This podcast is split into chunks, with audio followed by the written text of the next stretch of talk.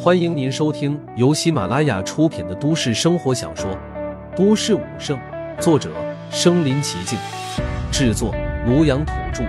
欢迎订阅分享。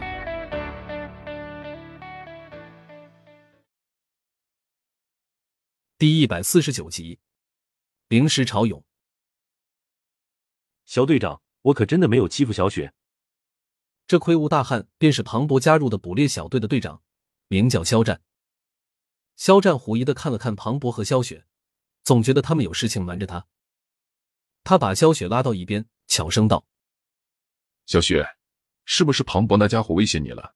你告诉大哥，大哥和他拼命。”肖雪要被自己这大哥打败了，但是他知道自己这大哥是个死脑筋，不解释清楚的话，他肯定会一直惦记着的。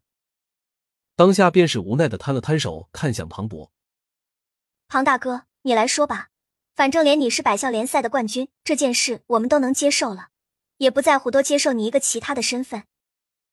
新身份。旁边的那个年轻人一下子跳了起来，惊诧的看着庞博。庞博，别告诉我，你小子难道突破宗师境界了？如今已经是坐镇一方的宗师大人了。魁梧大汉也是瞪着一双眼睛看着庞博，难道这小子真的突破宗师了？那可真的是一重新身份了。怪不得萧雪会激动的哭了起来。他也没想想，庞博突破宗师和萧雪哭能有什么关系？迎着几人的目光，庞博也是认真的点了点头。不错，我现在确实是一方宗师了。说罢，一股淡淡的宗师威压从他的身上释放了出来。我操，真的是宗师！你竟然真的突破宗师了！你小子是什么怪物？哦不，宗师大人。您是什么怪物？销售年轻人一蹦两丈高，更是爆出两句粗口，惊诧的看着庞博，就像看一个怪物一样。呀，庞大哥，你真的是宗师了！萧雪也是一脸惊喜的跑出来，看着庞博。嗯，才突破不久。庞博也是神色欣喜，当时他刚突破，便赶去南城门杀敌了，都还没来得及庆祝呢。哈哈，大喜事！大喜事啊！咱们捕猎小队以后也是有宗师坐镇的了，看以后还有谁敢跟咱们抢猎物。走走，咱们今晚都去庆祝一下，这个消息实在是太令人振奋了。销售年轻人看到庞博亲自点头承认，脸色大喜起来。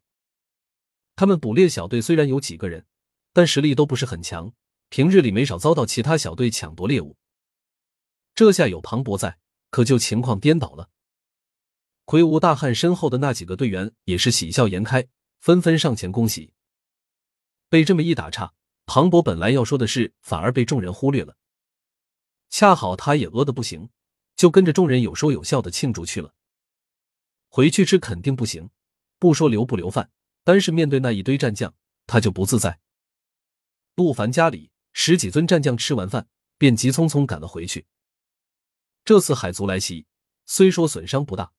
但要处理的事还是很多的，特别是战利品的分配，有妖将甚至妖王的血肉，必须得他们战将亲自到场才行。谢圆圆和林森两个人留了下来，趁岳琳琳收拾碗筷的时候，陆凡带着两人来到客厅。两位应该是来自冰城吧？听说冰城是我人族第一防线，也是第一战场，坐拥着无数强者，他们共同镇压深海一族，同时。听说冰城也是我人族的黄金之城，遍地黄金，地上随意捡的物件都能造就一方强者，不知是不是真的？陆凡轻笑着问道。他这话倒也不是无的放矢，在武者交流论坛，可是有很多武者都这么认为的。其他战将都走了，只剩下两人独自面对陆凡。谢圆圆和林森都有点紧张。听到陆凡的问话，谢圆圆深吸了一口气，说道。王上说的倒也不错，冰城确实是我人族的第一防护线，是一族侵略我人族必须攻克的第一道关卡，同时也是我人族强者的聚集地。几乎所有城池的武者突破战将之后，都会去冰城服一次兵役，倒也不是真的当兵，但会让他们真正的上一次战场，和异族厮杀。很多武者去了之后便留了下来，久而久之，冰城便也成了武者之城，聚集了无数的人族强者。至于王上所说的遍地黄金。林森接过话去，虽然有所夸大，但也是事实。在冰城，因为随时和异族爆发战争，并不缺少能注意人族血气增长的妖兽血肉。那里的资源相对比内陆更多、更好，也更便宜，很容易便能造就一方强者。说到这里，林森顿了一下，接着道：“但最重要的是，冰城有一种独有的灵石，能够助人快速突破。这灵石的效果比妖兽血肉更好，而且更为纯粹。普通的妖兽血肉，到了战神之上，便没了作用。但这灵石却不然，无论是下至普通武者。”还是上至战胜大能，它都有独特的妙用。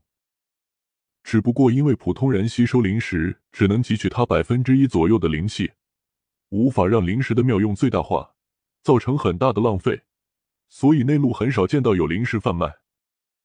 但武者成为武将之后，身体强度和身体机能改变，便能大幅度吸收其中的能量，所以内陆武者成为武将便会去一次冰城。服兵役是其次，吸收一次灵石潮涌才是真正的目的。灵石潮涌，陆凡有些不解。他从未出过云城，所以对于外面世界的东西并不太清楚。灵石他倒是知道，不过因为之前太穷，也没有钱去买。是这样的，王上，在冰城的沿海地带，每隔一段时间就会有大批的灵石从海洋中被携带出来，被称为灵石潮涌。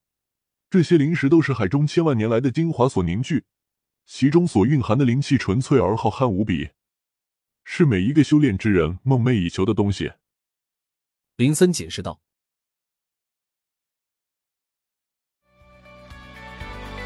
本集播放完了，点赞、评论、加订阅，继续收听下一集。”